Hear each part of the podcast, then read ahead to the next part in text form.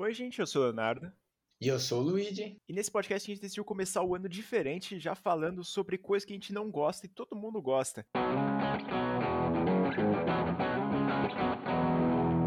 No ano passado a gente fez um episódio aqui de filmes que só nós gostamos. E no caso, um negócio em consenso de que a maioria das pessoas não gostam e eu e o Léo gostamos. Era um filme que o Léo odeia e eu gosto e, e vice-versa. Então foi até um dos episódios mais legais porque é o episódio que a gente mais bate a cabeça tentando defender as coisas horríveis que a gente gosta, né? Mas nesse podcast a gente fez o contrário, a gente meio que entrou em consenso. Pelo menos eu, pessoalmente, na lista que a gente fez, eu concordo com, com todos os filmes, né? Eu acho que o Léo também concorda. Se vocês quiserem uma parte 2 desse episódio, igual a parte dos filmes que só nós nós gostamos, ou se vocês quiserem só xingar a gente mesmo, fiquem à vontade. Lembrando que a gente pode sim xingar o filme que você gosta, então já vá pronto. Lá nos filmes que a gente tinha comentado que só a gente gosta, é uma situação meio solitária, né? Porque só a gente tá defendendo aquele filme, e dessa vez aqui o pessoal inteiro tá defendendo o filme só contra você, e você tá lá sozinho, né? Se dá justificativa porque você não gosta daquele filme, sendo que todo mundo no mundo gosta daquilo lá. É, obviamente a gente vai falar sobre alguns filmes que o pessoal gosta, mas também não é idolatria geral, tá, gente? Vocês têm que entender que talvez os filmes medianos que o pessoal considera, talvez seja já muito diferencial do nosso. De novo, a gente fez a nossa lista baseada no Letterboxd, então basicamente se o filme tiver assim, mais de 2,5, mais de 3 assim estrelas, né, que já começa a ficar um, vira um 6 ou um 7, e eu e o Léo a gente não gosta, a gente colocou aqui na lista. E a gente pegou uns filmes bem mainstream, tá, gente? Então assim, é normal assim, talvez você goste e a gente não goste, mas faz parte. E lembrando também que são poucos exemplos do filme que a gente realmente odeia com vontade de morrer. A gente não gosta de nenhum dos filmes, só dois ou três que a gente realmente preferia morrer do que assistir o filme. E para começar já o podcast falando sobre um filme que a maioria do pessoal gosta e a gente não, que é o Assim na Terra como no Inferno. Ele até virou a capa do podcast que vocês estão ouvindo aqui, porque realmente, cara, é um filme que o pessoal elogia, fala que ele tem alguns pontos positivos, só que eu não consigo achar nenhum deles. Eu acho que uma coisa que me deixou muito longe desse filme e que faz eu desgostar dele até hoje é o fato de que na época que ele saiu, ficou aqueles negócios, né? Não, porque esse filme foi proibido em vários países, porque os negócios das catacumbas lá, não sei o quê. E aí, tipo, você vai achando, né, que vai ser mó cabreiro o filme, que vai voar a cabeça, voar a perna. E aí você chega e é basicamente um filme de assombração genérico. Ele me lembra bastante até Abismo do Medo, só que uma versão da 12 de outubro, porque realmente, cara, ele deixa muito a desejar e tudo aquele clima tenso que a gente tá acostumado a ver em Catacumba, de você tentar ficar preso nessas paradas tudo, ele simplesmente ignora e vai pra parte sobrenatural logo em seguida, assim. Isso que me deixa mais puto nesse filme, porque de vez eles colocarem alguma coisa mais real ali, eles têm que colocar alucinações ou coisas acontecendo, tipo, sem o menor sentido, e isso me deixou muito puto. Isso sem contar que a resolução do problema, né? Que é tipo assim, ah, você tem que se perdoar das merdas que você fez na vida. Pelo amor de Deus, velho. Os caras querem meter um filme de catacumba de terror e ainda botar uma mensagem positiva, tipo, ah, não é culpa sua. Eu lembro que esse aqui foi um dos primeiros filmes que eu tinha colocado no catálogo lá que eu tinha assistido, feito uma review lá no Rotten Tomatoes, na época que eu tava escrevendo, eu tava escrevendo até em inglês no site, depois de descobrir o Leatherbox eu comecei a escrever. E, cara, realmente naquela review lá que eu tinha feito, eu já tinha massacrado o filme porque eu não tinha gostado e a maioria dos pessoal realmente gostava daquilo. Eu fiquei muito incomodado, mas é um filme que ele tem tanto potencial, tipo, é uma localidade tão foda assim para você fazer um filme. Você tá numa catacumba embaixo de Paris, com um monte de caveira, um monte de osso humano, e você faz tipo um filme genérico lá embaixo. Eu acho que eles tentaram jogar tão seguro assim que eles não conseguiram avançar, parece. Eles fizeram mais do mesmo. Eu até reassisti o filme quando ele ficou disponível na Netflix por um tempo, não sei se ele ainda tá, eu não lembro. Mas assim, quando eu reassisti ele, não mudou nada a experiência, sabe? Não foi um negócio assim que uma segunda assistida, tipo, sabendo, até tendo um pouquinho mais de atenção ao detalhe, essas coisas, melhorou. Não, na verdade piorou. Porque aí finalmente eu entendi o que tinha acontecido, porque a primeira vez que eu assisti eu quase não consegui entender de tão, tipo, what the fuck o filme é. E aí entendendo eu fiquei mais puto ainda, porque eu vi que era só um filme genérico mesmo. O filme tá assim disponível na Netflix e ele tá aparecendo como classificação indicativa de 12 anos. Então ele nem parece ser um filme de terror, né? Mas incrivelmente ele tem algumas cenas que é de terror. E eu não consigo entender isso. E o próximo filme da lista, que inclusive é um filme que a gente já fez podcast no ano passado também, é o Premonição 2, que é um dos únicos, né? Porque é só o 2 e o 5 que fazem isso, que é meio que uma sequência direta ou é conectado com um outro filme da franquia. Todos eles meio que tem, né? Aquele negócio, ah, que eles meio que sabem o que aconteceu, tipo, é canônico tudo, mas é meio bizarro, porque nesse aqui é literalmente os personagens que estão nesse filme morrem, eles deviam estar em lugares que eles iam morrer, mas não morreram por coisas que aconteceram no primeiro filme. Então é até uma coisa que já começa a te deixar, tipo, mais longe desse filme aqui. É isso, porque não é meio que um acidente assim, tudo bem que nunca foi aleatório, né? As pessoas iam morrer no acidente e a morte vai buscar. Mas, tipo, com essa conexão é meio que muito forçado, porque, porra, tipo, ah, porque teve o um acidente do primeiro filme, a pessoa que ia morrer no segundo não morreu, e aí a morte, tipo, sacou isso que ela mesma causou e foi buscar a pessoa. Tipo, já é uma confusão. Inclusive, eles matam dois personagens do primeiro filme de um jeito horrível, né? O Alex é fora de tela, tipo, vai tomar no cu, mano. Eu odeio Premonição 2 por alguns motivos, assim. O principal deles, tipo, que mano, me deixou mais puto é que a morte ela decidiu fazer a ordem ao contrário para matar as pessoas. Tipo, da última pessoa que deveria morrer, morre primeiro e vai invertendo. Cara, simplesmente isso aí me deixou muito quebrado porque não faz o menor sentido a morte simplesmente querer trocar a ordem dela de um dia pro outro e dá no que deu, sabe? E as mortes também não são tão memoráveis quanto as outras. Tem umas que são sem explicação. Tipo, a morte deveria agir ali para fazer um negócio e, tipo, a morte do elevador é totalmente ao contrário disso. Que, mano, a mina encaixa o cabelo na, nos ganchos lá e corta a cabeça dela. Para mim, não faz o menor sentido esse filme, cara. Eu fico muito puto assistindo ele. E ainda mais que tem muitas pessoas que gostam disso aqui, inclusive meu irmão. E uma outra coisa que até mostra do porquê que a gente não gosta de, tanto desse filme e porque ele parece ser tão diferente, tão bizarro entre o primeiro e o terceiro, é o fato de que ele não foi dirigido pelo criador, né, da franquia, que é o James Wong, que inclusive ele até falou, porque o terceiro filme a gente volta, né, pros amigos adolescentes que se conheciam, igual no primeiro filme, e no dois é tipo um bando de gente aleatória que se conhece na hora, meio que tem a mesma energia de verdade do desafio, porque os caras ficam o tempo inteiro brigando, tipo, não, é mentira isso aí, ah, eu vou embora, ah, eu vou me matar, não, eu controlo meu destino. É a mesma energia do verdade do desafio 2, que as pessoas vão embora e depois voltam, e brigam e voltam, tipo, vai tomar no cu, mano. E também, falando já dos personagens, tem a parte dos personagens genérico pra caralho, que, mano, é tipo, o cara que é viciado em trabalho, a menina que é viciada em trabalho, tem, tipo, mano, a pessoa que é cuzona, tem a pessoa que é muito boa. Aí tem um monte de genérico, assim, cara, que me deixa puto, porque a gente não se pega com nenhum dos personagens a não ser a Clear, que morre também. E o jeito que ela morre também, puta que pariu, né? Os caras literalmente escreveram ela de qualquer jeito no filme só pra, tipo, ter uma conexão de fato com o primeiro filme. Ela vai, assim, morre de um jeito escroto, muito bizarro, porque, mano, não era nem pro cara tá vivo mais, tá ligado? Ela é uma sobrevivente, sabe? Ela não ia ficar vacilando. Aí ela vai pro hospital, que é um lugar muito fácil de se morrer, incrivelmente, e aí vai lá e, e ela explode. E é incrível como só eles dois morrem. Explode um quarto do hospital. Tipo, esse fato é ignorado. Esse filme aqui, ele me deixa bem puto quando eu vou assistir ele, mas ele não me deixa tão puto quanto Premonição 4. E, de fato, esse aqui é ruim.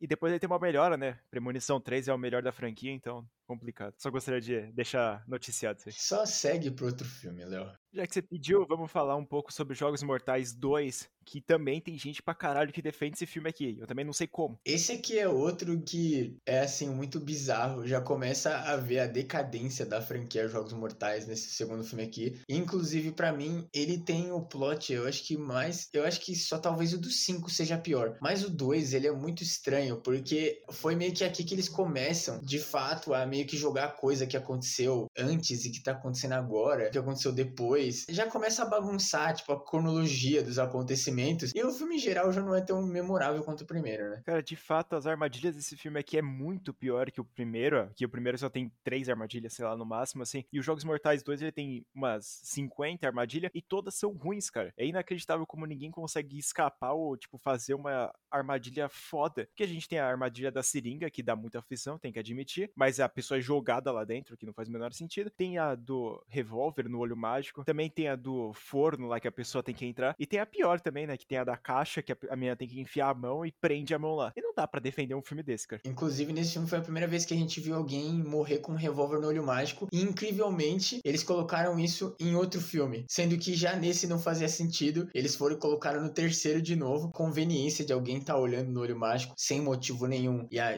bala sair. Inclusive, né? Todos os jogos mortais eles não sabem como que a arma funciona. É muito difícil assim a gente chegar e falar especificamente de um filme de Jogos Mortais, até porque a maioria é ruim. Vocês podem, inclusive, conferir que a gente lançou já o podcast da franquia Jogos Mortais, até o Dixon, que é também um dos mais engraçados, assim, na minha opinião. Mas, assim, o Jogos Mortais 2, ele é muito... Porque, assim, ele não é o pior da franquia, porque é o 7 de longe. Mas, assim, a gente vê que a galera gosta tanto que a gente tem que chegar e falar assim, ô, oh, abaixa a bola um pouquinho aí, velho. Todas as listas que eu vejo o pessoal falando de Jogos Mortais, ranqueando eles, sempre vai ser o primeiro em primeiro e o segundo em segundo. Falando que, é, tipo, ele consegue ser aceitável ele consegue ser bom ainda. E é, tipo, é um dos melhores, assim, que tem. E eu não consigo concordar com isso, sabe? Além das partes das armadilhas, tudo bem que ele tem um plot bacana, né? Aquele plot final que tem o policial, que ele vai procurar o filho dele e o filho dele tá naquela sala que ele tava procurando. Só que, cara, não dá para depender somente do plot twist e largar na mão o filme inteiro. Isso que me deixou mais incomodado. Além também da parte que todo mundo fala que gosta, sendo que o filme não é daquelas mil maravilhas também. E um outro filme que também é muito difícil a gente falar, né, especificamente desse filme, porque a franquia em geral não é daquelas qualidades, mas o Halloween 3, que é um filme muito bizarro, é muito divertido, assim, se você encarar ele como um filme bizarro, mas, assim, a ideia dele, o filme não faz muito sentido, e a gente viu também bastante gente falando que gosta, assim. Eu, pessoalmente, não acho o pior da nossa lista, mas ele com certeza não é um filme bom, velho. Se eu for dizer, eu odiei o filme, eu não gostei de fato desse aqui. Ele tem uma nota 3 no Letterboxd que eu achei incrível, assim. Tem muitas pessoas que deram até 5 estrelas para um filme desse, porque, cara, é, realmente é um filme que é sem sentido. É aquele típico filme daquela época que vai mostrar teta, vai ter relacionamento entre o velho e a menina que é nova, vai ter tudo isso, cara. E os efeitos especiais são ruins, obviamente, por causa da época, mas a história em si não é boa o suficiente para tipo, mano, ter uma nota dessa, cara. Não consigo entender. Esse aqui é um dos que eu tô perplexo. É, eu acho que a parte que mais salva esse filme é eles tiveram muita bola e eles simplesmente matam criança mesmo. Tipo, eles mostram tudo. Tem uma só morte que até hoje eu não entendi por que, que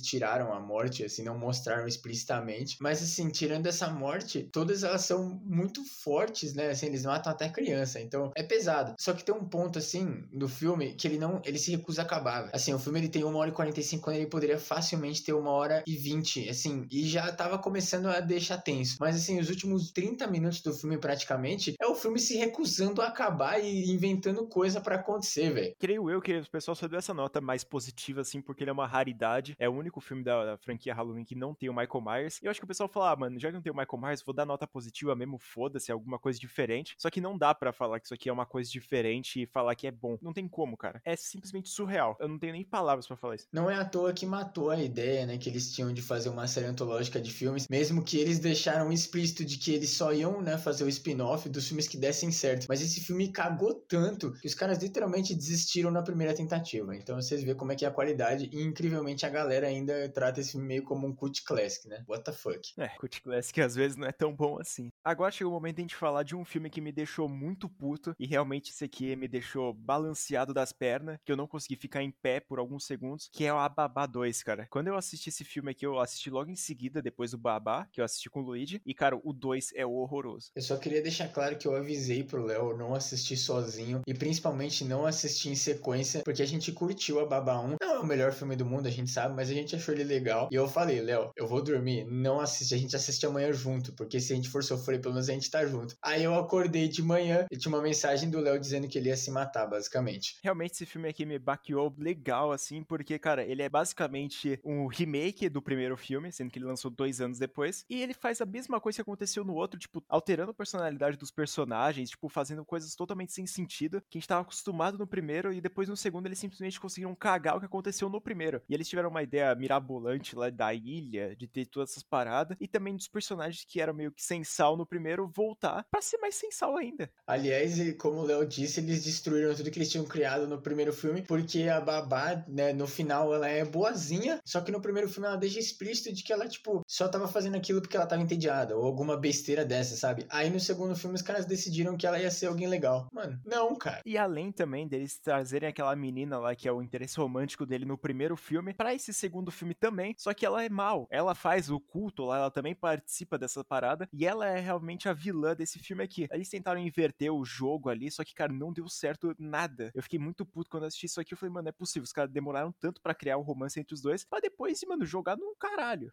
Eu acho que uma coisa que eu devo mencionar de que eu curto, assim, quando fazem, é o fato de que eles pegaram as crianças, né, e conseguiram trazer a maioria, eu acho que não todos, né, mas pelo menos os, os principais eles voltaram, né. Obviamente o protagonista e o interesse amoroso voltaram. Eu acho horrível a ideia de voltar, né, o pessoal que era do primeiro filme que morreu só pra morrer de novo, e inclusive quando eles começam a mostrar a origem deles, é mais bizarro ainda, né, é uma coisa que não faz sentido nenhum, e é, é aquele negócio, né, era uma continuação que era completamente desnecessária e a Netflix resolveu fazer. Ele deu hype, todo mundo queria assistir essa porra aqui do primeiro filme. E, cara, realmente era uma ideia até bacana, assim, por colocar ele em outra situação. Só que a situação que eles criaram foi uma merda. Então não tenho nem como defender esse filme. Indo diretamente para um filme que talvez eu não concordo, não sei ainda. Quando o Léo falou desse filme aqui, eu fiquei. me balançou um pouquinho, porque eu gostei dele a, a primeira vez que eu assisti. Inclusive, eu assisti com o Léo quando a gente foi fazer o vídeo lá pro canal, que é o Espíritos ou Shutter. E aí você pergunta: será que é o remake, né? Será que o Léo tem ódio do, da versão dos Estados Unidos? Não, aparentemente o Léo não gosta já do filme original. Talvez eu entenda por quê, mas eu vou deixar o Léo se defender antes de xingar ele. Cara, eu não sei nem como me defender muito bem desse filme aqui, porque para mim eu sinto que ele é um terror asiático genérico. Essas são as palavras assim que eu tenho que definir isso aqui. Porque, cara, ele é muito genérico, ele tem todas aquelas cenas que eu não gosto quando eu tô assistindo um filme de terror, principalmente lá do Oriente, que é quando o pessoal decide fazer um susto numa foto. Eu não consigo gostar disso porque na cena que ele mostra a foto dando um susto nele ou tipo trocando alguma coisa, me lembra automaticamente de A Entidade 2, e é um dos piores filmes que eu já vi na minha vida. O Espíritos, ele é tipo, mano, genérico pra caralho até tipo o final do filme que tem aquele plot twist que é muito foda, tem que admitir. O filme ele se faz nisso e ele ficou marcado na história do cinema por conta do plot twist foda dele. Mas, cara, de resto, o filme é tipo, mano, ele é genérico. Parece que ele tá tentando manter o ritmo dele, tipo, muito lento, assim, até conseguir algum embalo para tentar ter o final. E esse meio tempo, assim, de assistir, não, não sei, cara, eu não consigo gostar dele. Eu entendo sim o Léo falar que esse filme é muito genérico, principalmente de um terror asiático, e que ele tá marcado na história do cinema mais pelo plot twist. Mas, assim, eu acho que o fato de que ele é velho e que ele não esconde esse negócio de ser genérico, para mim eu acho que ajuda, né, a gostar um pouco. E também porque eu já tava esperando, provavelmente que não ia ser uma coisa daquelas qualidades, então as poucas coisas que aconteceram me surpreenderam bastante. Mas eu concordo também, o Léo fala que tem aqueles famosos jumpscare imbecil, inclusive o da foto que, mano, vai tomar no cu, mas também não tem como dizer que não é uma ideia genial. Mas talvez, se tivesse sido mais aproveitado, né, esse negócio da foto, porque é meio que, ah, é uma desculpa do roteiro para seguir em frente, né? É meio que isso, né? Ele não, não chega a ser, não, porque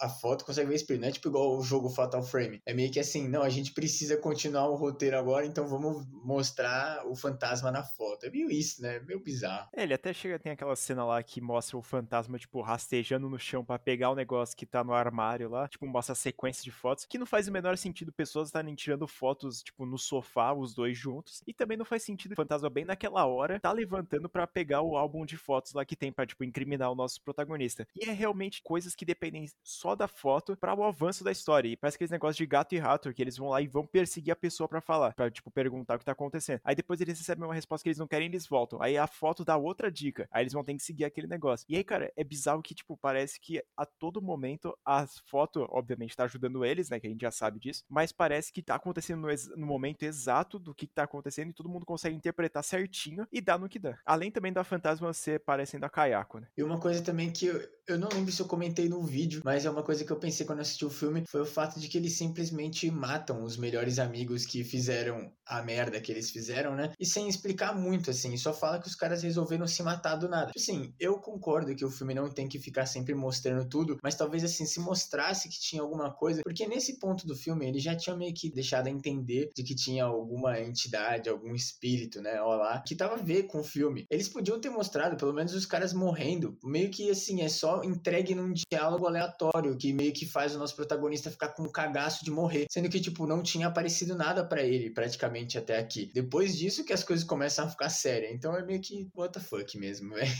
e para continuar o nosso assunto de filmes que a gente não gosta, tem também a duologia barra remakes que o Rob Zombie fez pro Halloween. O primeiro filme ele é até um pouco mais aceito pelo pessoal, ele tem 2.7 de nota, que não é aquela grande mil maravilhas que tem, mas é um filme que eu não consigo gostar, principalmente porque eu já tinha assistido o original, e se for comparar o original com esse aqui, ele tenta deixar muito mais sobrenatural toda essa questão do Michael, ele ser o próprio mal, mas ele ser mal por conta da família dele, que era acusona pra caralho, e essas explicações que, tipo, essas cenas extras que foi mostrada, ele meio que estraga o que a gente já pensa sobre o Michael Myers, que é que ele seria, tipo, mano, o mal desde que ele nasceu. Só que agora eles tentam dar uma justificativa de que ele é mal por conta da família dele. Isso me deixa totalmente perplexo, porque também o resto do filme não é bom. É aquele famoso remake que não era necessário, porque literalmente o que o Rob Zombie fez foi que ele quis dar essa origem, mudar, né, a origem e dar, tipo, um pouco de compaixão, talvez, pro Michael, o Michael falar e essas coisas desnecessárias, e depois o filme vira um remake, praticamente cena por cena. Então, assim, é completamente desnecessário, e sobre o 2 a gente não tem nem como falar, ele tá com uma nota um pouquinho menor no Letterboxd, 2.4, a gente tá apertando ele aqui, porque a gente tinha comentado que era é, mais de 2,5, né, mas, tipo, a gente sempre escutou o pessoal falar que gostou, e assim, é uma coisa muito bizarra, porque a gente vê muito claramente que no primeiro remake, tipo, eles deixaram ele fazer do jeito dele, mas assim, na, na questão de os personagens serem insuportáveis, o filme ser sujo, né? Parece que o tempo inteiro que você tem que limpar a tela do computador, do celular, quando você tá assistindo, ou da TV. Mas assim, no segundo, parece que os caras literalmente falam assim: Ô Rob, na moral, faz um Halloween 2 aí pra nós. E aí o maluco falou assim: Não, pode crer então, eu não tô afim, mas eu vou fazer. E aí ele simplesmente cagou tudo. E incrivelmente tem gente que gosta dessa merda aqui, mano. Eu já vi muitos defensores do Halloween 2 e eles não gostarem também do Halloween 1, que não faz o menor sentido, mas eles gostam mais do 2 do que do primeiro do Rob Zombie. E eles têm um monte de justificativa falando que o filme é cheio de significados, que é todas essas paradas. Só que, cara, eu não consigo descer assim que é um filme do Rob Zombie, da qualidade que ele costuma fazer com personagens escrotos e situações que, mano, é totalmente desumana, falar que é um filme bom. Os dois, tá ligado? Principalmente o segundo filme que é horroroso. Tem aquela parte lá do cavalo branco que me dá pesadelos até hoje. Eu acho que até tinha comentado um pouco mais sobre a minha insatisfação com esse filme aqui lá no podcast sobre o Halloween, é toda a franquia dele. Mas, cara, realmente esse aqui me pegou de jeito, principalmente o primeiro, que ele tenta dar mais significado do que deveria. Eu acho que o Rob Zombie ele só existe porque ele fez filmes assim, meio que na mesma época que começou aquele torture porn, né? Tipo com o Hostel, o Albergue ou Jogos Mortais e essas coisas assim, Doce Vingança. Meio que não faz sentido, sabe? Porque ele, como o Léo falou, são situações desumanas só por ser. Assim, a trilogia da família Firefly, que inclusive a gente já até pensou em fazer, mas como a gente não aguenta filme do Rob Zombie, a gente não fez. Mas a trilogia da família Firefly, mano, é literalmente isso. É os caras matando gente, sendo desumanos, escrotos, sem motivo. E tudo bem, não é tudo que tem que ter motivo, óbvio, gente. Mas assim, tem umas coisas que acontecem que é só para ter efeito de choque. Inclusive, na versão dele, né, que não foi pro cinema, foi mais pra parte de streaming, essas coisas do Halloween 1, o jeito que o Michael escapa é completamente desnecessário. E é só por ele colocar os caras estuprando a paciente lá, mano. Pra quê, tá ligado? Ele realmente ele tenta trazer todas as pessoas que existem na humanidade como pessoas más. Não há nenhuma justificativa porque as pessoas são más daquele jeito. Ele simplesmente foda-se, vou deixar a pessoa com choque, porque as mesmas pessoas que pegam o Michael, acho que no segundo filme, eles falam lá que vão estuprar um cadáver, alguma coisa assim. E eu falo, mano, não é possível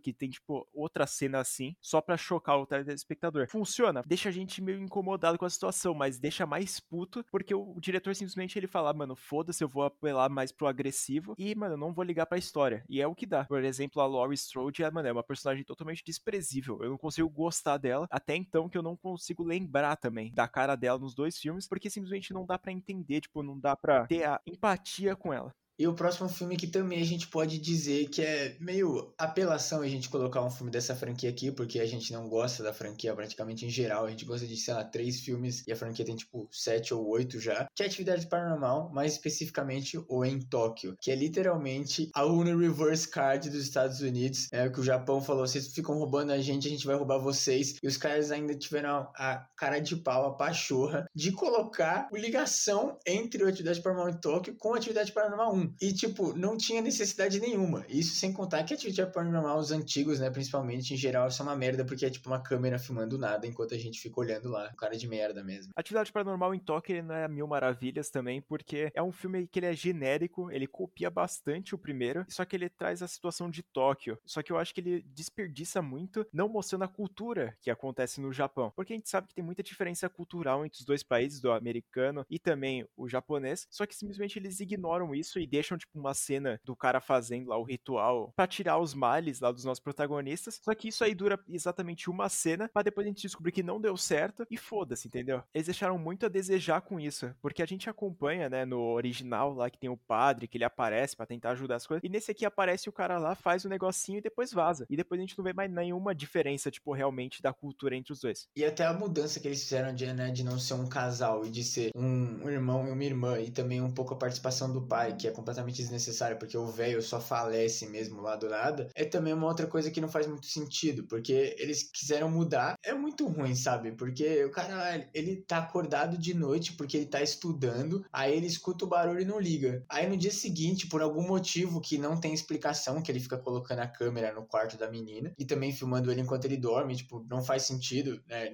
Nenhuma atividade paranormal faz sentido por sinal, né? O 2 ainda tem um pouco a explicação, né? Mas depois do terceiro filme, meu Deus do céu, os caras, tipo, simplesmente falaram, foda-se, a gente só vai filmar mesmo. E o em Tóquio também acontece isso. A menina até pergunta por que ele tá filmando e ele só fica lá filmando. Ele se filma enquanto ele estuda, cara. É, o filme Atividade Paranormal em Tóquio, ele não é muito reconhecido, muitas pessoas nem sabiam que ele existia de fato, mas ele é mais um filme genérico de Atividade Paranormal que é facilmente esquecível e, mano, nem se deu o trabalho de assistir isso aqui. Eu acho que tá disponível até no Prime Video pra você assistir, mas eu não recomendaria. Praticamente toda a franquia Atividade Paranormal tá no Prime Video, inclusive o novo saiu no Paramount, que também, né, tá interligado com o Prime. Mas assim, eu tenho certeza de que eles só fizeram esse filme aqui, Atividade Paranormal em Tóquio, porque teve Velozes Furiosos Desafio em Tóquio. Eu não sei porque os Estados Unidos estava com essa noia de fazer filme em Tóquio, mas eu tenho certeza que só porque deu certo Velozes Furiosos em Tóquio, eles resolveram fazer Atividade Paranormal, que era outra franquia que tava bombando na época. E o próximo filme é Acampamento Sinistro. A gente já trouxe aqui pro canal com o nosso convidado, o João Gama. Só que a gente. Eu já tinha deixado bem claro, na real, no episódio durante, que eu não tinha gostado do filme. Tudo bem que o plot twist é muito legal, e como eu tinha comentado lá também, ele tem o seu reconhecimento por causa disso. Mas, cara, é o outro filme genérico de terror que ele parece até muito depois assistindo, né? O Blood Birthday. Esse eu não posso xingar, porque eu tenho meu quadro de slashers e eu adoro esses slashers retardados dos anos 70. Então não tem como o acampamento sinistro. Esse aqui eu não vou xingar porque é completamente a opção do Léo. O filme é bom? Obviamente que não, gente. É um slasher dos anos 70 bizarro, mas é divertido. Ele é melhor do que as sequências. Eu não devia nem ter falado isso porque o Léo vai querer assistir as sequências agora. Mal sabe você que eu já coloquei todas as sequências para eu assistir, cara. Basta eu criar vergonha na cara e assistir todos eles. Eu tô com vontade? Obviamente que não, mas um dia vai acontecer. Agora o palco é seu, xinga. Por... A gente já. O Léo falou no episódio, ele já xinga bastante, mas eu quero ouvir de novo a, a nova versão do xingamento aí. Manda, Léo. Cara, realmente acompanhamento Sinistro é um grande vazio, assim, de filme, porque ele é, mostra crianças fazendo merda, sendo bulinadas, e, cara, é um negócio que, por se tratar de um filme velho e de ser um slasher, são filmes que, cara, eu não consigo suportar, porque para mim são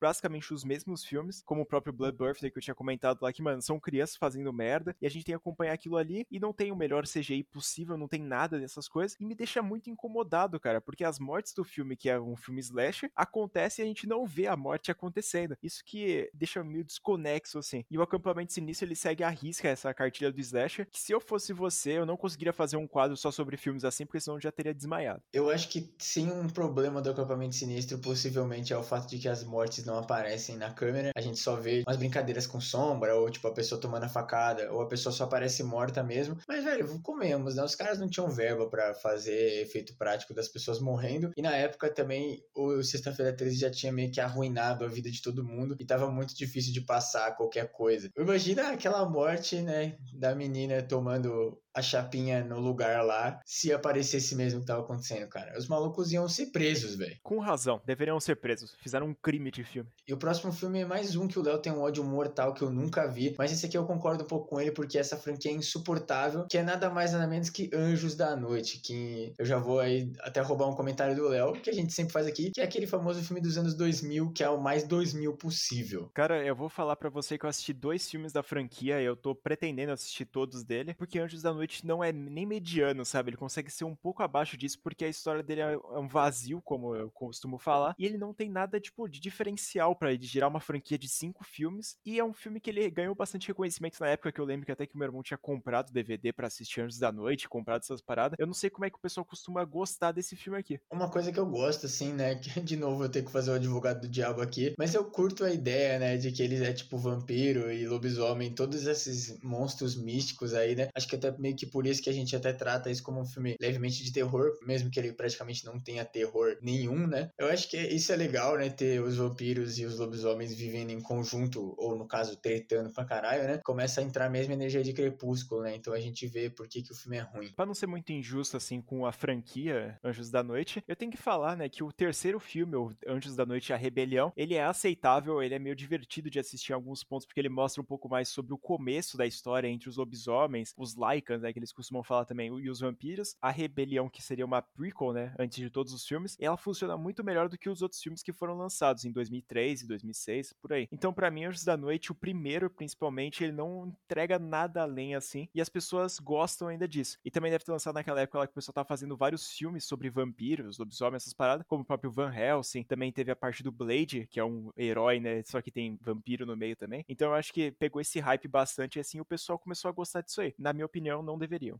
Eu acho que o Anjos da Noite virou uma franquia porque é daquela época do Evanescence, dos emos, né, o Paramore, aquelas pessoas trevosas que não sabiam o que estavam fazendo da vida, as pessoas dos anos 2000, né, que a gente gosta de comentar aqui no podcast, no canal, que ele só foi famoso por isso mesmo, é aqueles bagulho vampiro, trevoso, que ninguém entende o que tá acontecendo, mas é por isso mesmo, porque as pessoas dos anos 2000, principalmente os adolescentes que obviamente consumiam essas coisas, eram pessoas muito estranhas. Mas o que ele tinha comentado realmente faz sentido de ser tipo um pessoal mais dark, essas paradas, porque o filme ele não passa de ser um filme dark, ele tenta ser dark, né? Porque além do filtro azul fudido lá que eles colocam, que não dá para ver nada, eles colocam tipo mais escuridão, ele parece que eles aumentam o contraste daquilo lá e não dá para tipo identificar o que, que tá acontecendo. Ou a cor do vídeo é azul e preto, ou é tipo, mano, azul e preto, porque não tem outra opção. E no mesmo pique de filmes slasher dos anos 2000, a gente tem que comentar também sobre o filme A Casa de Cera, que muitas pessoas ainda consideram um filme aceitável, bom assim para assistir, só que cara, não desce, não tem como. Eu acho até o Luigi gosta menos do que eu. Não, esse filme aqui é um absurdo. Ele provavelmente tá nos meus tops, assim, piores filmes que eu já vi na minha vida. Teve um dia que tava passando na TV de madrugada, eu não tinha nada para fazer, e aí eu deixei lá passando enquanto eu mexia no celular. Acho que eu tava conversando com alguém no telefone, não lembro. Esse filme é tão lento, mas tão lento. E assim, você saber o que acontece é horrível, porque os personagens são uma merda. E o filme tem, tipo, quase duas horas. Então a gente fica praticamente uma hora com os personagens horríveis explorando a cidade lá, da, onde tem a cidade de cera, né, praticamente. E mesmo quando aparecem os assassinos, que tem algumas cenas de morte que são até um pouco legais, assim. O Jared Padalecki virando um boneco de cera vivo, né? Mas assim, é um negócio que ele é, é uma outra coisa que é, assim, é, é bizarro por ser bizarro. E é muito ruim, velho. Eu recomendo, assim, qualquer pessoa que já assistiu A Casa de Cera e já passou por essa infelicidade uma vez, nem tenta reassistir, porque você não vai aguentar. Eu não aguentei, eu desliguei a TV, velho. Realmente A Casa de Cera não é um bom filme. Ela é, tipo, mais genérico, assim, impossível, porque ele vai lá, mostra o assassino lá, que a gente tem que ter toda aquela backstory, que parece bastante até com o remake do Black Christmas, que a gente tinha comentado também, que é, é tipo, exatamente um cara perturbado da cabeça que tem, tipo, ciúme, sei lá o que, e que tenta matar todo mundo. Só que ele mata de uma forma mais bizarra, colocando cera neles agora. A solução do problema, todas essas paradas, eu achei muito broxa. Então, para mim, não é um filme que, tipo, eu odiaria, assim, por resto da minha vida, mas é um filme que eu não gosto. E quando eu assisti, eu não curti mesmo. Tava nos clássicos lá pra assistir na Netflix, então eu tive que assistir, porque, cara, querendo ou não, você vai assistir algum filme de terror, ou você já, tipo, pesquisa um pouco mais sobre os filmes que lançaram essas coisas, você vai ficar sendo impactado com o nome da Casa de Cera a todos os momentos. E quando você fala, mano, eu acho que eu tenho essa oportunidade para assistir, você vai assistir. Esse filme aqui, se vocês quiserem desrespeitar a minha lápide depois que eu falecer, vocês podem mencionar ele. Eu provavelmente vou até voltar das trevas e, e querer matar você, porque, meu Deus do céu, velho. Vai voltar o próprio vampiro, emo. E para voltar um pouco de filme que eu e o Léo odiamos igualmente, não sei também, porque eu acho que pessoalmente eu coloquei depois na lista, mas a gente, né, vocês que acompanham faz um tempo já sabem que isso aqui não é nem. Eu botei o primeiro, mas é a franquia em geral. Eu sempre falo que o segundo é o melhor, assim, o mais tragável, mas Uma Noite de Crime. Então, assim, vocês escolhem qual é o pior. O primeiro e a Noite de Crime A Fronteira, que foi o último que saiu, eles ficam batendo um no outro. Inclusive, o último ganhou o prêmio de pior filme no nosso Sem Memória Awards lá no canal. Léo, só agora toma o microfone aí e lance o seu ódio com essa franquia. Cara, eu tenho que descortar só pros piores filmes, assim, dessa franquia, que é o seguinte: o pior filme junto com o outro é Uma Noite de Crime à Fronteira e também A Primeira Noite de Crime, que eu acho que é muito mais ofensivo do que o primeiro filme da Noite de Crime, porque querendo ou não, o primeiro filme que tem foi lançado, né? Ele é um pouco mais aceitável do que os outros. Ele tem aquela historinha assim bacaninha pra gente acompanhar. Só que, cara, de fato, A Primeira Noite de Crime e esse último que lançou foram verdadeiras ofensas assim para minha pessoa. Os filmes da Noite de Crime, eles se propõem a ser um filme que tem tipo bastante morte, bastante tipo ação, essas paradas e bastante estilo, né? Eu acho que é por isso que as pessoas gostam mais dessa franquia e pedem mais filmes. Eles querem ver máscaras novas, querem ver mais coisas estilizadas. E me lembra bastante até Velozes e Furiosos, que é uma coisa, tipo, tão surreal assim que o pessoal quer fazer e quer, tipo, ser estiloso e matar gente na rua. Eu nunca consegui assistir, assim, e gostar. Como eu falei, o 2 ele é o menos insuportável, mas é muito porque eu gosto do nosso Batman lá da 12 de outubro. Só que aí os caras foram e apelaram, e no terceiro filme eles colocaram o cara de novo. E aí no quarto tem um personagem que é basicamente ele de novo, só que o cara é preto. Então, assim, não dá. Pessoalmente, assim, a primeira Primeira Noite de Crime também é uma merda, mas eu até desconsidero esse filme, porque para mim ele é um grande vazio, como o Léo gosta de dizer, né? Mas assim, o primeiro, Uma Noite de Crime, é aquele famoso filme que você olha e fala como que isso aqui deu vida a uma franquia. Porque é basicamente Scooby-Doo mais 18 o bagulho. E nem é tão mais 18 assim, porque, tipo, tem meia dúzia de morte no filme, tá ligado? E as mortes nem são brutais. Aí os outros, tudo bem, os outros começam a ficar mais pesado. Entre aspas, né? Porque a maioria das coisas a gente nem vê o que tá acontecendo, porque o bagulho é igual o Anjo da Noite, é preto no preto, essa porra aqui. Mas o primeiro, velho, pra mim já é uma ofensa só de alguém ter olhado isso e falado, caralho, vamos continuar essa franquia e vamos piorar ela. Lembrando também para todo mundo, assim, que a gente respeita o gosto de vocês, tipo, de vocês gostarem de um filme que a gente comentou aqui, mas também a gente tem que falar que, cara, a gente não gosta desses filmes e a gente desrespeita a sua opinião. E lembrando também que a nossa DM está aberta para vocês xingarem a gente e vocês que concordam com a gente colocarem outros filmes que talvez a gente xingue vocês porque a gente gosta ou porque a gente concorda com vocês mesmo e vai xingar as outras pessoas. Então, mandem aí pra gente fazer uma parte 2, 3, enfim, desse aqui e também dos filmes que só nós gostamos com a parceria de vocês, né? Uma comunidade é formada assim, pessoas se xingando, que a gente vão entrar num consenso ou não também. Então, se vocês tiverem alguma sugestão também para fazer aqui pro podcast, manda uma DM lá pra gente também, que muito provavelmente a gente faça um podcast especial sobre esse tema que você falou, também te mencionando, né? Mas então é isso, muito obrigado pela sua audiência de hoje. Se você gostou, não esquece lá de mandar nossa DM, como a gente tinha comentado, fala sua opinião, fala o que, que você acha que a gente deveria fazer mais pro podcast. Lembrando também de vocês seguirem a gente no nosso Instagram, que é o que tem na DM, que é o arroba sem memória podcast, que tá aqui na descrição do episódio, e também tem o nosso canal no YouTube, que é o canal Sem Memória, que a gente tá lançando vídeo toda quarta-feira e também um vídeo extra na segunda ou na sexta. E na descrição aqui do podcast, na plataforma que você estiver escutando, vai ter as nossas redes sociais pessoais, que é o Instagram, o Twitter, e o nosso querido Letterboxd, a rede social de críticas, onde as críticas desses filmes, infelizmente, de alguns tá lá, e de filmes que não são só de terror, aquela crítica mais engraçada de quando a gente tá bem puto, né? Ver a crítica do Anjos da Noite do Léo é bem divertido lá no Letterboxd, então segue a gente lá. E também no finalzinho de todas as descrições tá o João, nosso vinheteiro, se vocês quiserem fazer uma vinheta, dá um alô nele lá, ou só segue ele mesmo, porque ele é nosso amigo e a gente gosta dele, tá? Muito obrigado por terem ouvido o primeiro podcast aqui do Sem Memória de 2022. Espero que esse ano seja tão divertido quanto o ano passado foi. A gente queria agradecer mais uma vez o apoio imenso que vocês estão dando pra gente. Isso aqui a gente provavelmente não estaria mais fazendo se não fosse vocês, mesmo que a gente ainda se diverte batendo cabeça e etc. Vamos ter um ano bem legal aí, vai recomendando bastante coisa pra gente trazer. Eu fui o Luigi. Eu fui o Leonardo. E até o próximo.